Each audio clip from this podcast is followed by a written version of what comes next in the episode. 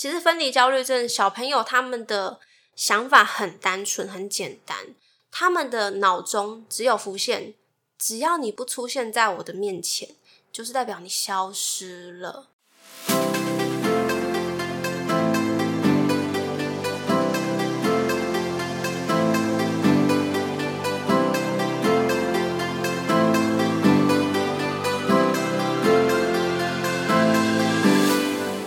谁说当了妈妈就不能做自己，说自己想说的话？这是一个畅所欲言的频道，有欢笑，有泪水，有情绪，有感动。欢迎你来到妈妈咪呀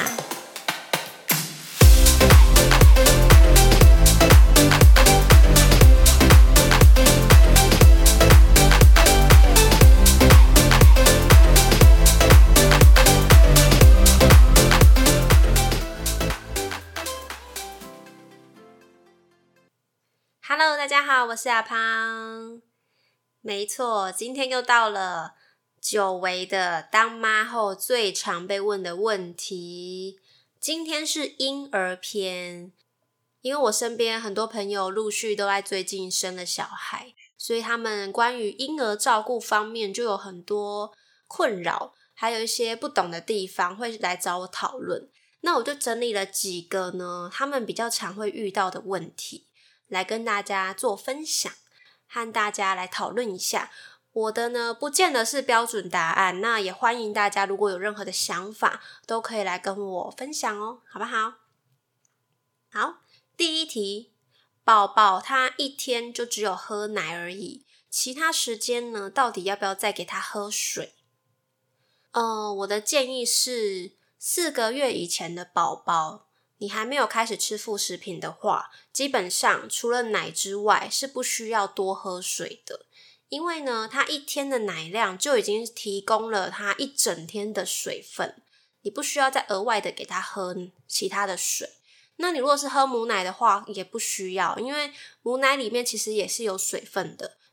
什么时间点必须要开始喝水？那就是你开始吃副食品之后。因为你有吃了奶以外的东西嘛，那你就必须要喝水，帮助它就是肠胃道的吸收、消化、蠕动，才不会让它久来没有喝水而导致它便秘之类的问题。好，那第二题，宝宝喝不完的奶放着到下一餐还可以继续喝吗？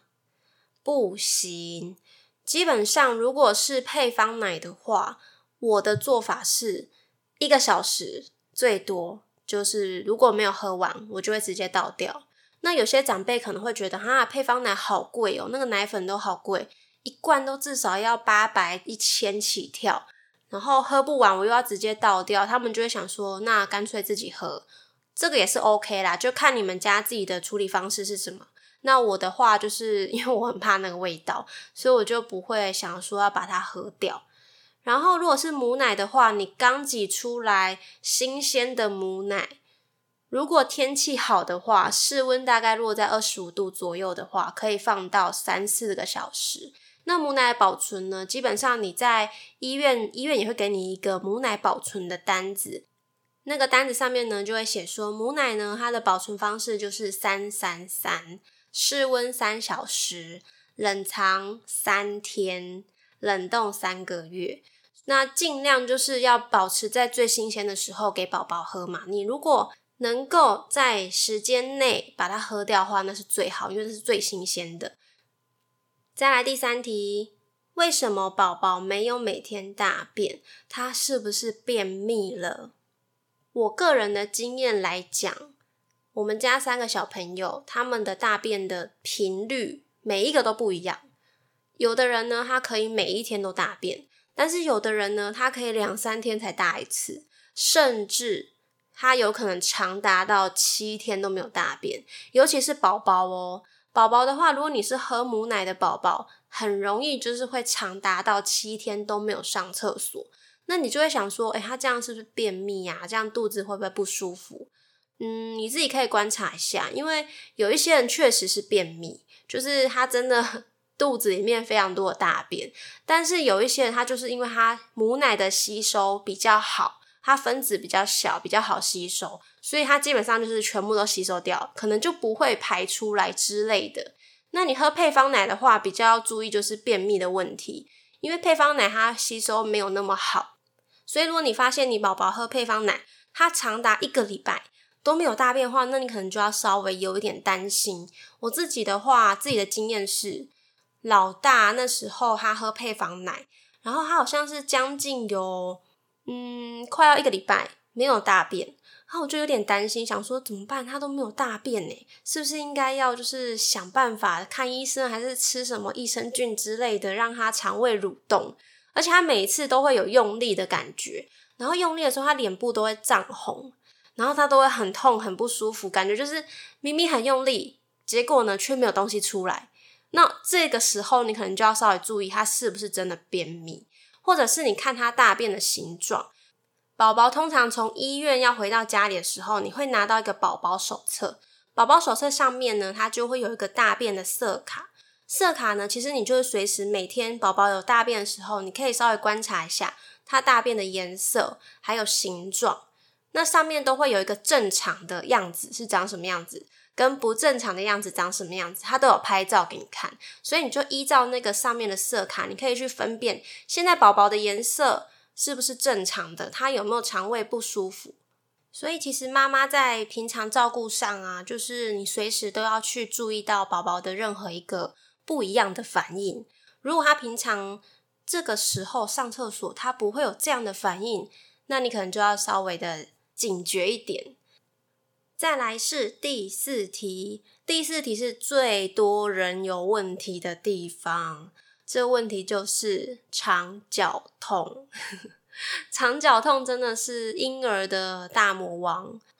我自己生第一胎的时候，老大呢，他那时候肠绞痛也是很严重，他基本上每一天哦，大概在半夜两三点的时候，他就会开始哭，一直给你持续哭个两个小时，基本两个小时起跳，你根本就是没有办法睡觉诶因为你就想说，奇怪，他到底是想要喝奶吗？泡给他，他也不喝啊。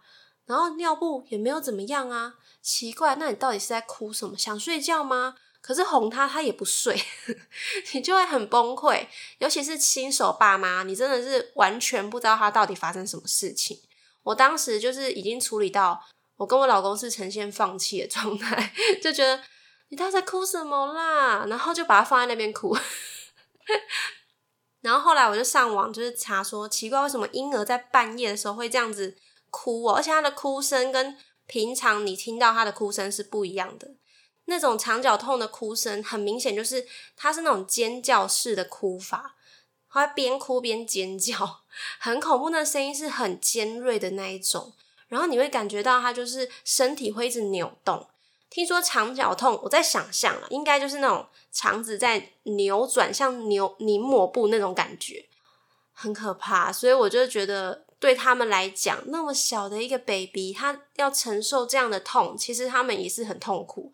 但是相对的，我们大人也很痛苦，没有办法睡觉。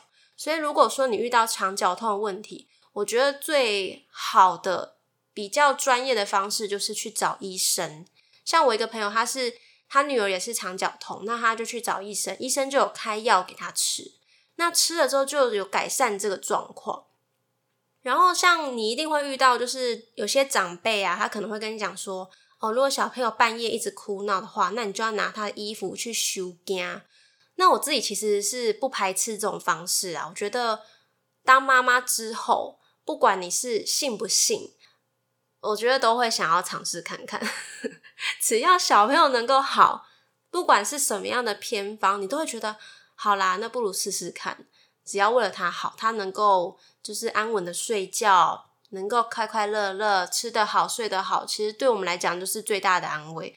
可是我觉得就是看你们家的宗教信仰啦，有些人就觉得要去许愿，那我自己是不排斥这个方式啊，就是我当时真的也是多方尝试。什么修肝也做啦，看医生也做啦，然后谁说要吃什么益生菌，我也去买来吃了。好了，确实吃了益生菌之后，反而比较有改善。修肝好像倒是还好，就看你们家自己的状况啦。好，再来是第五题，副食品该怎么开始？我不会煮怎么办？副食品这个部分，其实我个人建议的是，如果你不知道该怎么开始，其实网络上有非常多的教学影片，还有一些文章，你可以去看该怎么做副食品。一开始通常都是四个月开始啦。那那个时候开始的话，大部分人都会先以单一个品相让宝宝先尝试，因为他们从奶。到要用汤匙喂他吃东西，他其实是需要适应一点时间的。他可能一开始会有点像在玩呐，然后要吃不吃啊，所以一开始吃的量一定没有那么多。那你也不要太灰心，觉得说，哎，你做那么多怎么都不吃？那你当然就不要做太多嘛，对不对？因为他一开始还在尝试，还在玩，还在接受的阶段，所以你就是慢慢的先做一点点就好，然后让他试试看。那一开始我自己的做法，大概四个月的时候，会给他一个月的时间，都是可能一天就是有一天一餐的时间，让他尝试吃别种东西。那一定都会从米开始吃嘛，米筋啊、米糊啦那种开始吃。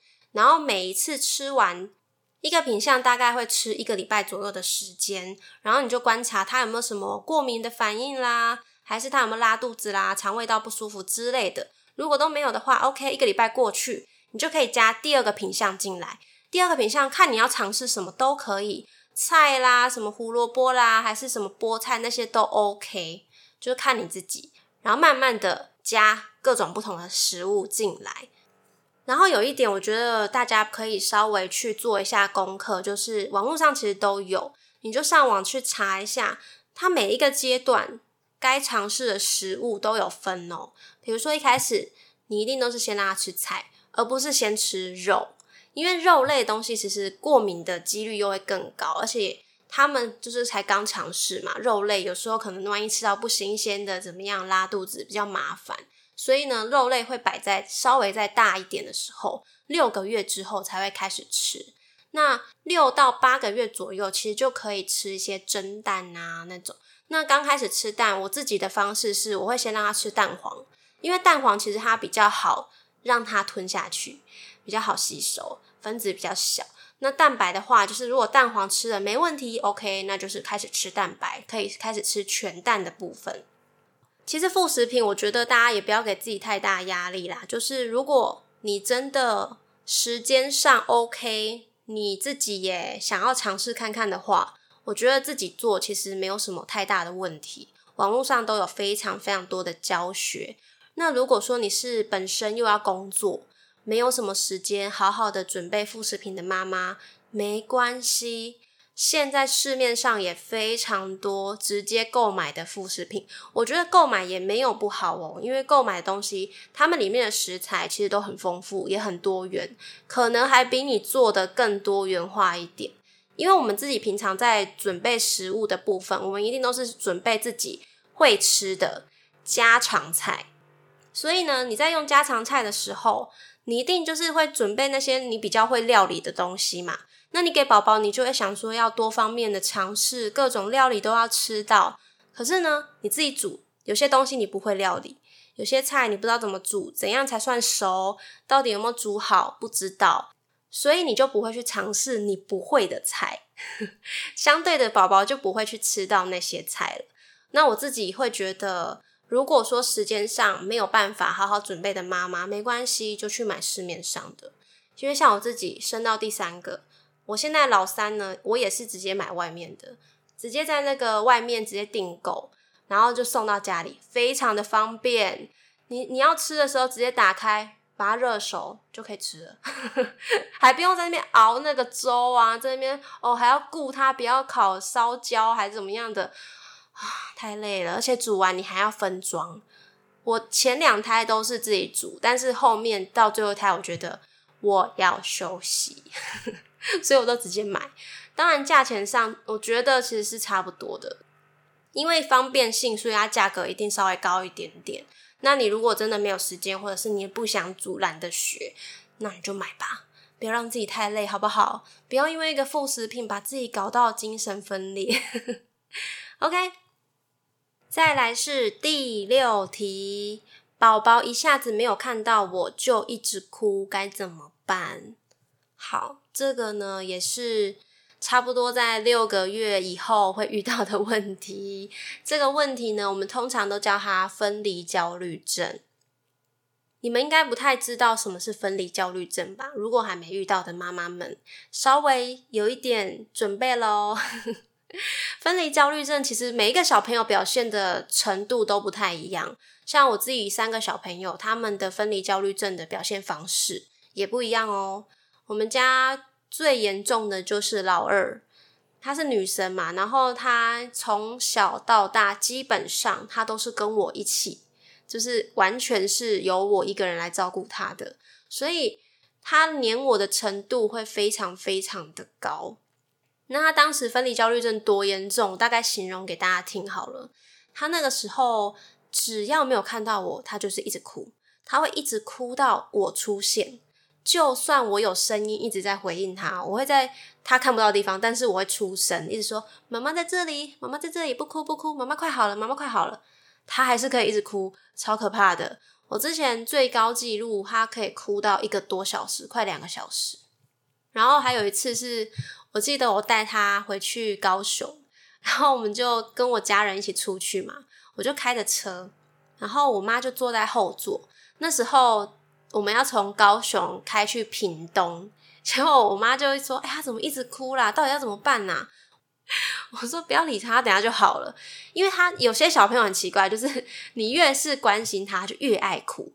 那我女儿又是那种，你越是关心他，就越要表现的很可怜的那一种。如果是我自己跟他的话，我就会顶多安抚他，我绝对不会马上抱他。我是一个狠心的妈妈。然后我当时真的就叫我妈不要抱他哦，所以我妈就忍受他哭闹、哭声，整个车子都是他的哭声，从高雄开开到屏东，将近三十分钟。我妈整个快崩溃，她整个说：“你怎么可以那么狠心啊？你女儿已经哭到快烧瞎了。” 可是我就觉得开车的时候，你就必须要坐在安全座椅上面，你不可以被抱起来。我觉得这样是我是为了你的安全着想嘛。像我听到我身边有一个朋友，他也是分享说，他 开车载他小孩出去，然后结果他小孩是从头都哭到尾。那因为通常就是还小的小婴儿，他们安全座椅的方向都是面向后面的，所以他基本上就算坐在安全座椅上，也看不到妈妈。然后我朋友就边开车，然后就想说怎么办？怎么办？他怎么一直哭啊？所以在停红绿灯的时候，他就拿镜子给他儿子照，然后就可以从镜子里面反射他，他们两个就可以互看这样，然后反而哭得更严重。我就觉得很好笑，就小朋友这个表现的方式真的很可爱。其实分离焦虑症小朋友他们的想法很单纯、很简单，他们的脑中只有浮现：只要你不出现在我的面前，就是代表你消失了。那你消失了，我就觉得你是不是不见了？妈妈，你去哪里了？我怎么都看不到你，我觉得好害怕哦！你为什么不赶快出现？就是他们心里会觉得妈妈就是永远消失，他们不知道什么是一下下，什么是一分钟、两分钟、五分钟，他不知道，他没有这个时间的观念，所以他会觉得只要没有看到他就是不见了。那有些小朋友可能焦虑症更严重的小朋友，他可能会在半夜的时候突然醒来的时候就开始哭。他觉得醒来怎么会没有看到爸爸妈妈嘞？他怎么会按摩摸嘞？好可怕哦！他就会哭。像我女儿就是，她有时候半夜的时候也会起来哭。那段时间啊，不是现在，小时候大概在六到八个月的时候是分离焦虑症的高峰期。那个时候的小宝宝，他基本上就是会开始认人了。他会知道谁是他的主要照顾者，谁是陌生人，谁是平常会看到的人，所以他其实是分得出来的。那他当然会知道，我现在来到一个陌生的环境，我一定要黏着我最熟悉的人，我不可能给陌生人抱。当然也是有比较不怕生的小朋友，这个就是例外啦。因为我自己，我的老大呢，就是非常不怕生，他谁抱都可以。所以呢，也不一定是每个小朋友都会有分离焦虑症的时期。嗯，大概就是差别在那个程度的不同，有些人比较严重，有些人还好，轻微，就一点点，稍微安抚就好了那种。那就是看你们家小朋友状况，我觉得就是尽量的去安抚他，然后给他安全感。然后你如果在平常没事的时候，我觉得可以跟他玩一个躲猫猫的游戏。让他知道说，诶，妈妈现在不见，其实等一下就出现啦，这没有什么，让他稍微有一个概念，知道妈妈其实就只是离开一下下而已，妈妈只是去上厕所而已，难不成你要进来吗？很臭。就是我自己平常也会这样子跟小朋友玩，所以，嗯，从老二之后就老三，他虽然说也是有一点点分离焦虑症，现在这个时期啦，但是我觉得他没有到很严重，因为平常我都会跟他玩一些就是躲来躲去的游戏呀，然后让他觉得哎很有趣，就算他看到我就是离开，他也觉得好像还好。好啦，希望各位妈妈们能够顺利的度过这个。大魔王关卡好不好？好多大魔王关卡哦，一下肠绞痛，再来又是分离焦虑症，妈妈真的很辛苦。OK，再来第七题，我的宝宝还不会翻身，还不会爬，他是不是发展的比较慢？这一题呢，刚好我在最近有问一个医生，他是我儿子的平常会去看的医生，然后我就问他说：“哎，那个我小朋友他现在还不会爬，哎。”那他是不是发展的比较慢？他说：“我看一下。”他就把他放到那个床上，然后让他就是试着爬看看。他就开始引导他啦，开始引诱他往前。然后他就说：“其实他是有动机想要往前的，但是他找不到诀窍。因为像我老大，他其实以前小时候好像也没怎么在爬。看我拍他们的影片哦，很少拍到就是他在爬的画面。”基本上都是看到他扶着东西站起来的画面，然后没多久他就已经自己本来是坐着，然后自己突然站起来，然后开始走路。所以我老大他很快就走，他大概十个多月就就直接走了。那时候我妈还很担心说：“哎，他是不是就是发展比较慢？怎么已经十个月还不会往前爬？”然后结果没想到没多久就听到他会走路。我妈也是觉得怎么那么快，怎么那么可怕？我觉得小朋友每一个人的成长的进度表本来就不一样，所以你没有办法拿这个小朋友跟那个小朋友比较。每一个小朋友都不一样，有些小孩呢，他就是很快就开始爬了，他很快就抓到诀窍了，很快就知道怎么翻身、怎么往前、怎么去到他想去的地方，他很快就知道。可是有些小朋友，他可能就是很懒得动，不想走，不想翻，不想爬，就是懒。那很懒的话，你也没有办法强迫他，对不对？那你就只能尽量的引导他，尽量的帮助他。那我自己的经验就是，因为我每个小朋友三个小孩，他每一个进度都不一样。我老二呢，他虽然说很快就会爬，他大概三个三四个月就会往前了，然后就开始爬了嘛，然后爬爬爬就爬到。大概第九个月，他也很早就走，他九个多月就走路了，然后就这样，天哪，怎么这么快？很可怕哎！九个多月就给你站起来了，所以其实每个小朋友的进度表真的都不一样。那我老三的话，他是到现在九个多月，他还是不肯往前，还是不肯爬。那时候我就问那个医生说：“那有没有一定的一个标准，一个基准是？”晚多久就算是嗯稍微有点比较发展比较迟缓？他说大概是三个月。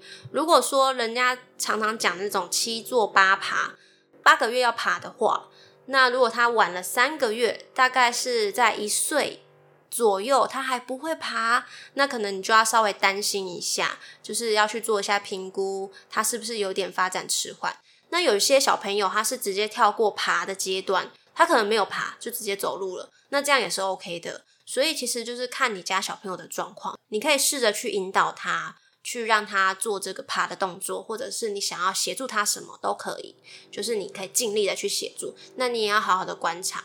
我自己的心态啦，就是假设真的小朋友真的有发展迟缓的问题，我觉得做父母的也不要去逃避，觉得说他很丢脸呢，我不想让别人知道他发展很迟缓什么的。我觉得不要逃避，因为你要及早去介入，及早去协助他，他才不会真的跟不上别人。所以当他还小的时候，你就发现他有比较慢的情况，可以做早疗的课程。其实现在很多小朋友都有做早疗。那你如果很早就发现，你让他去做早疗课程，等到他真的要上课的时候，他才不会真的跟同年龄的人落差太大。再来最后一题，这个就是要跟大家分享的是有关育儿习俗的部分。应该大部分生了小孩的人应该都有听过，有一些长辈们就会开始跟你说：“诶，那个小朋友五点以前要回家哦，四个月以前不可以出远门哦。然后洗澡的话，太阳下山之前要洗哦。”非常多咩咩嘎嘎。我听过一个最夸张，我到现在还是不太能理解为什么的一个育儿的迷思。